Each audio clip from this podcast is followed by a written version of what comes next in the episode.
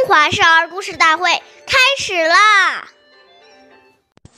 朝早起，夜眠迟，老易至，惜此时。人的一生很短暂，转眼间从少年就到了老年，所以每个人都要珍惜此刻的宝贵时光。岁月易流逝，故事永流传。大家好。我是中华少儿故事大会今日讲述人许楚曼，我来自小鸡金喇叭少儿口才钢琴艺校。今天我给大家讲的故事是《温公警书》第二十六集。司马光是宋朝著名的政治家和文学家，后来人们又称他为司马温公。温公小时候聪明过人，被誉为神童。他并不骄傲，学习十分勤奋。为了每天能早读，他让人用木头做了一个枕头，用这个枕头睡觉，很不舒服，头只要一转动就会滑下来，这样司马光就会惊醒，起来读书。后来，这个枕头被称为“警枕”。司马光如此勤奋好学。从而使他学识渊博，事业上取得了很大的成就。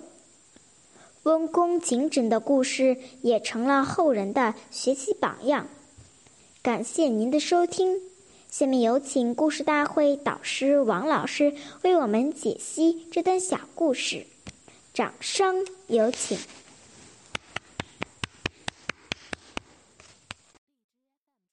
好，听众朋友，大家好。我是王老师，我们来解读下面这个故事。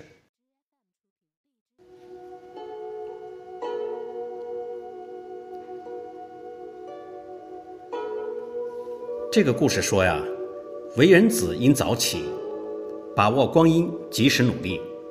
若经常晚睡甚至熬夜，不但对身体健康不好，也影响白天正常的作息。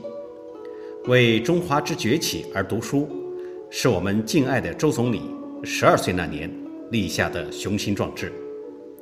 为实现自己的崇高理想，他艰苦奋斗，努力拼搏，用坚强的意志，一生来实践自己所发的誓言，并使之成真。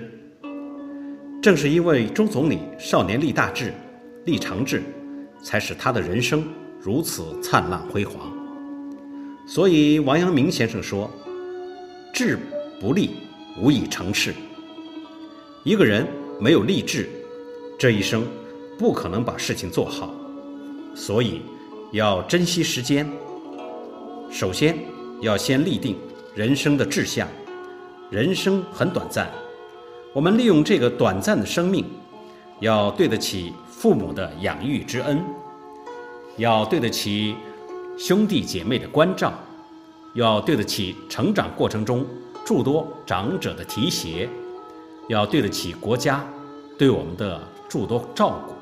所以，当一个人念念都是念这些恩德，想着要去完成他人生的本分使命，他一定是尽心尽力孝顺父母，友爱兄弟，进一步去奉献社会。即使没有人去推他，他也会快步向前。好，感谢您的收听，我们下期节目再会。我是王老师。